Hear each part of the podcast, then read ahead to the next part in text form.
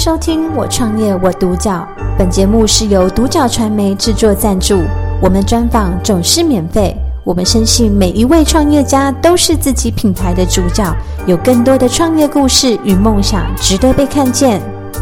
今天很高兴可以邀请到多尔法式烘焙的主理人丽来到我们现场，跟我们分享他的创业心路历程和故事。那丽你好，你好，好。对，那首先第一个问题，想要请教丽，当初怎么会想要创立这个多尔法式烘焙？那你的起心动念是什么？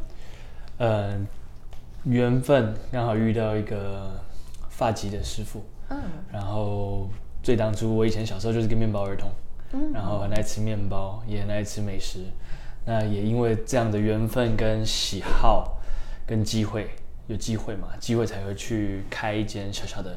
烘焙坊在台北，嗯，然后事后经过一两年的时间，我们呃跟我的原本的老板，因为他去上海发展，所以我变成说我必须自己独立，自己出来推广我自己品牌，嗯，自己出发，自己把自己的理念跟想法重新组装，然后放在自己的品牌上面，开始好好的呈现出来，嗯，对，这是这个主要原因。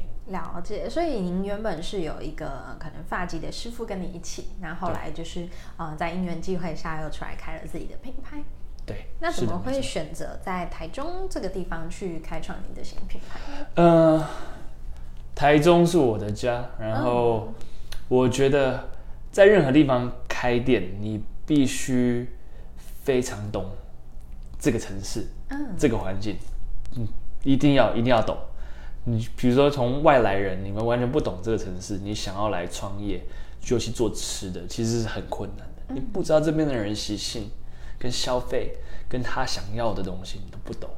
所以你要我，我想说，回到从台北回到台中，其实就是我家，可以更更了解，因为我本身就台中人嘛，也可以理解说，哦，这里需求是什么，这边人想要什么，所以回台中是对的，而且再加上。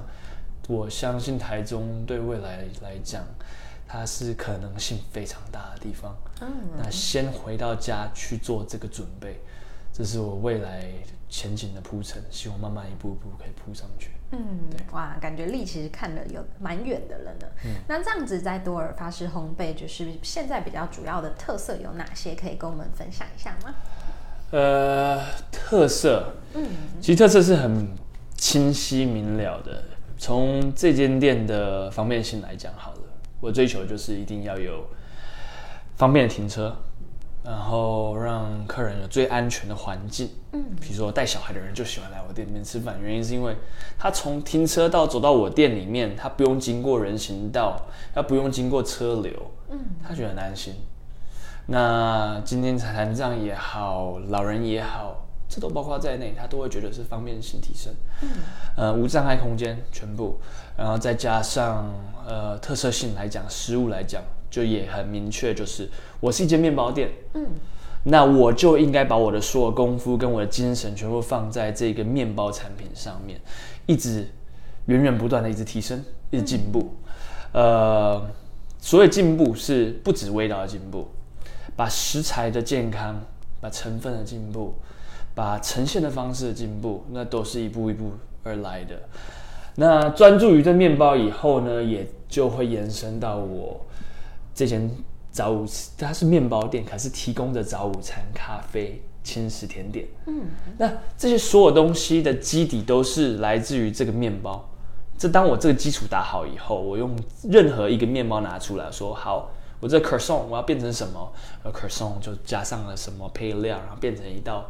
餐点，嗯，那他就是用 croissant 去发想，因为一直是法国面包，我就想说，好吧，法国面包大家很喜欢吃明太子，那我就拿最 authentic、最传统的法国面包来做明太子法国面包给大家吃，哎，那就会有最好的基底法国面包，最好的法国面包去配上好的那个明太子酱，嗯，那就变成一个餐点了嘛。所以以此类推，每一件事情都必须回到你的本身。应该要有的专注点，我把它做好了，我做下一件事情，它就会更强烈、更好，而且更就是深度才会够。嗯，你不可能说我今天做轻食，我面包店好了，我做 brunch，我做早午餐，可是我突然间，呃，我出个意大利面。嗯，那那我来出个什么小火锅？以前呢最传统，以前大家都这样想嘛，早午餐嘛，就什么都可以吃得到嘛，对，五花八门嘛，搞不好以前二十年前，其实我就认识一个建筑师，对，也就是我那个老板，他以前其实就开二十年前就开过店，就跟开跟我一样形态，面包店、早午餐、晚餐、咖啡、甜点。可是我二十年前看到他就做这件事情的时候，他就跟我聊，他说。他从没有想过应该要专注于这件事情，把面包做好再去延伸。他以前就是我说的，就做面包以外，那边卖面包，然后这边做的餐点，然后又吃不同东西，而不是坐在那个座位上吃的是你这边面包。嗯，那也是他们品相选择的不一样。他们可能以前做比较日式，嗯，你很难跟餐点做结合。可是，在欧洲在法国人，面面包是他们主食，对，所以它转换成餐点很简单。他们面包本来就很传统、很基本，无油无汤，就是那个法国面包，换个样子、换个形状，包个不同的馅料，就是用不同的东西了。嗯，可是它回到本身，它就是一个很适合去做三明治，很适合做成轻食的东西。嗯，那所以也选择对的方向去做延伸，这很重要。嗯，都要关联性嘛。了解，所以其实主要在这个呃多尔法式烘焙里面，其实是走比较深耕的一个路线，然后就是把东西做到精致，做到更好这样子。是的，那特色性就要很强烈。它是面包店，就是面包店。虽然来的人很多，但你到底是找午餐店还是面包店？我就说这就是面包店。嗯你在餐桌上吃，你看那些餐点上面是不是都是面包？是。那我就跟他说，那就是我的面包店卖的方式，我不是让你夹面包带回家而已。嗯、你可以来我这边，可以选个面包，你可以加热我给你吃，配个咖啡，在旁边再用一个太阳蛋给你配，或者你也可以说，我也选择你的餐早午餐餐点，它也是面包延伸出来的，那还是卖你面包，对，还是让你消费的是面包嘛，也是吃的是面包。你要回家前。你来我店里面吃完饭，你会说哦，我来选一些面包带回家，又是面包，所以永远都是在面包上面一直周旋。嗯，连我卖个沙拉，旁边也会再附个简单的面包让它搭配，所以不能脱轨。嗯、那连甜点也都可能像 French toast。我为什么做 French toast 不要做呃法呃法式吐司？为什么不要做做松饼？松饼就是也是面粉做成，可是我是倒下去，那就不是我的面包来的啊。嗯，那这两样东西，松饼跟法式吐司，那我当然选择法式吐司，因为它是来自我的面包。嗯，所以清晰明了，一定要让人家知道说我来自于哪里，我在做什么事情。嗯，不要想别人在想的是什么东西，而想你的中心思想在哪里。嗯，你要怎么延伸出去，这样就好了。了解，听得出来，丽真的是对这个嗯餐点非常的用心。那这样子，在这个创业的过程，有没有遇到比较困难的事情？嗯、因为刚刚听起来都是很快乐，然后很有热情的这个部分。哦，嗯。挫折吗？还是累的难的地方？嗯、有啊，一定会有。嗯，都是跟人有关嘛。我觉得，嗯、对。我觉得过程艰辛的地方，比如说跟员工之间呢，嗯，跟团队上面的一些磨合，尤其呃，又创业第一第一个品牌，所以其实跟人之间要学的东西真的很多，学不完。嗯。每每一次发生事情都跟人有关，那一步两步，慢慢的跟不同的人接触，不不同团队接触，其实，在每个人身上都学到一些东西。我常常跟我的团队就讲，你们来这边想学东西没错，我教你们东西这是合理的，我有机会让你们学习也是合理的，可是同时我在你们身上学到好多，嗯，因为他我当我讲这句话的时候，他们也更容易开放自己。把自己的想法都分享给我，尤其他们常常对我可能有一些私人的想法也好，他们也会很大胆勇敢的跟我说：“丽，我希望你怎么样怎么样，我们会更快乐，我们会更好。”说：“啊，谢谢你，嗯，我就想学这个，我就想知道你们要什么，我给你们什么。”嗯，那所以反馈嘛，不能是他们来而已，我也需要或者我也要懂得去跟他们互动。嗯，呃，慢慢的从这些人事上面的问题也成长了许多。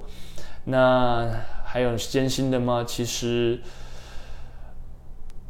其实比较少嘞。我觉得人，我永远都是讲只有人而已。嗯、其他事情其实都是做，都把事情做好，都是有技术性的。技术性的东西都简单。嗯。人身上的东西是最难的。对，因为人的弹性可能比较大，然后再加上说啊、呃，它的变化性是很多的。对对，但是这些挫折也是就是您的学习成长的来源之一，这样子。没错。嗯，那这样子就是在这个多尔法式烘焙，有没有什么样希望带给消费者的一个品牌印象，或者是说在啊、呃，你希望带给顾客的价值有哪些呢？呃，我想带给顾客价值嘛，那、呃、很清楚的就是，第一，一定要是最健康的，嗯，最食物原型的。是，从我的店所有东西都不做不使用加工品的原因，就是因为我可以把关所有东西，从面包，从面粉而来，从里面添加的所有的油啊，所有的呃食材啊，也都是我可以看得到的，嗯、我做出来。才上到这个早午餐，也都是我一手从零到有产生，所以我可以把关。嗯，我的动作一定要把关到好，让客人知道说，我给他们的东西一定会是最健康的，要安心的用餐方式。是，呃，这个会是持续下去，而且我会坚持。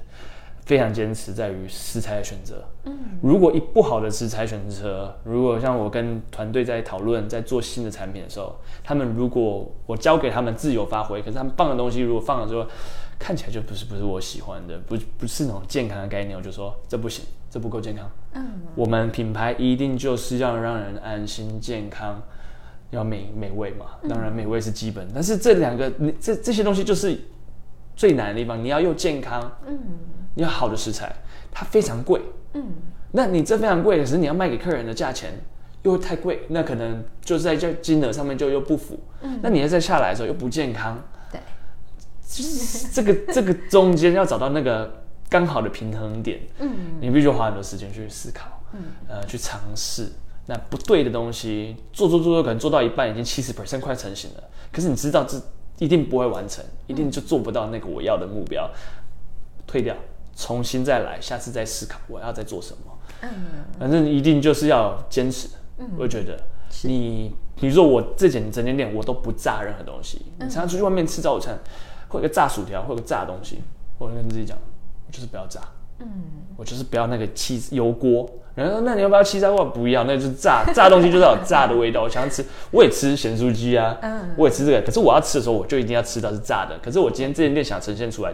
就是健康到底，嗯，就是不能吃到任何我觉得太过油腻啊、太过合成的东西，嗯，太过呃加工食品，因为加工类我不知道那个厂商来的时候他加工是怎么加工的，嗯，我没办法看到，所以这几步我做好了，其实只要基本简单的专注于上面，然后就走下去，其实就不会有太大偏差。嗯对，我相信是就是这样子的品牌就会有很强的一致性。那未来在呃接下来的计划上，就是也都会根据这样子的信念去做嘛？那有没有什么样的未来规划是接下来要去执行的呢？未来规划吗？其实，嗯、呃，坚持的这些点，还有我的这品牌的概念，都是会、嗯、DNA 都是完全会一模一样。当然，我走下一步的时候，我需要稍微的焕然一新。因为我希我希望大家可以在第一间店它是这样的特色，在如果下下一间店，他希望它带给人家另外一个城市的风味。嗯，那但是初衷是不变的。是，对，那就是人家看着哦，对，他做这件事情跟做那件事是合理的。嗯，每个人都要清晰看得懂你在干嘛。对，呃，再来我的那目标，下一步当然就是在想的，当然会希望的再更完整性，把以前。所自己了解说不够的、不足的，可能环境的拘束，可能我设备的局限，我当然到下一阶段，我当然要再更换、再提升。嗯，也加上了可能更深的，就是因为这经营三年的时间，我要开始跟在地结合，嗯，而且就是跟台中市，跟给不同县市来台中的人，可以至少说哦。我来多少就合理，台中就会有这种店，台中就是要再给人家这种 慢生活，有点空间感多一点，比较现代的新城市的感觉。嗯，这一定要做到。新城市是什么？接受度比较高。那接受度比较高，又要我希望的是，不是最大城市、主要城市像台北，可是我们又可以以国际化的思维去看待，嗯，做餐饮。我觉得要把现在国外不一定是，嗯、呃，那怎么讲？我就是跟现在，因为我看到很多国家有很多这样的早跟我类似同样的早午餐店呢，但是它其实都来自于面包店。嗯，但是我怎么样用这样的思维把它放在台中里面？我觉得是很合理的。要怎么样做到？其实，嗯，这些都要思考进去。嗯，对对对，了解。但这部分就是其实会让人蛮期待的。也许未来台中真的会有一间，嗯。一看就知道是台中本地出来，而且很有特色，然后又健康好吃的早就是烘焙的店这样子。那这样子最后一个问题，想要请丽分享一下，就是说，以你创业呃的这个过来人的经历，那如果说有朋友想要跟您走相同的产业去切入市场的话，你有没有什么建议跟分享给他们？嗯，一样是餐饮吗？一样餐饮其实很多经过，真的是很多朋友会会询问。嗯。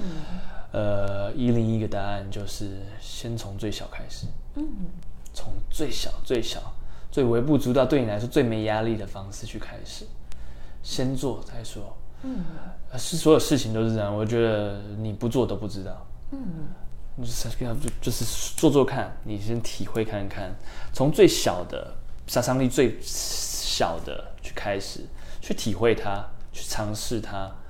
因为你不要一开始就觉得说，我就是要做到什么程度，我一定是什么，不可能，没有这回事。嗯，一定是从一步一一步一步一步提升，慢慢修改，从最小的空间也好，最小的店也好，可是你可以做的事情就很多了。你从三个员工也好，五个员工也好，到十个到二十个，到未来可能有些大餐饮业两三百个人走下去，那也都是一步一步走出来的。嗯，那所以不要去妄想着说哦。别人有一间很大的店，就要去拥有一间也是很大的店。嗯嗯，不可能吧？当然可能发生，但是我就在我的在我的角度呢是不可能，因为你一定要先经过最小的，嗯，一层一层上去。是，那就是今天非常的感谢，就是丽跟我们分享这么多。那其实我觉得创业这件事情真的是一步一脚印，就像丽说的，我们要踏实的走好每一步，才有机会就是把我们的企业可能更扩大。嗯、那今天我也看到，就是丽对于自己产业的热情，跟就是啊，你非常的热爱这件事情，也非常的用心在这间店上。嗯、那我们也期待未来真的可以看到您的产业可以就是越来越蓬勃发展，到各处都可以看到这间烘焙店哦。感谢收听《我创业我独角》，本节目是由独角传媒制作赞助，我们专访总是免费。你也有品牌创业故事与梦想吗？订阅追踪并联系我们，让你的创业故事与梦想也可以被看见。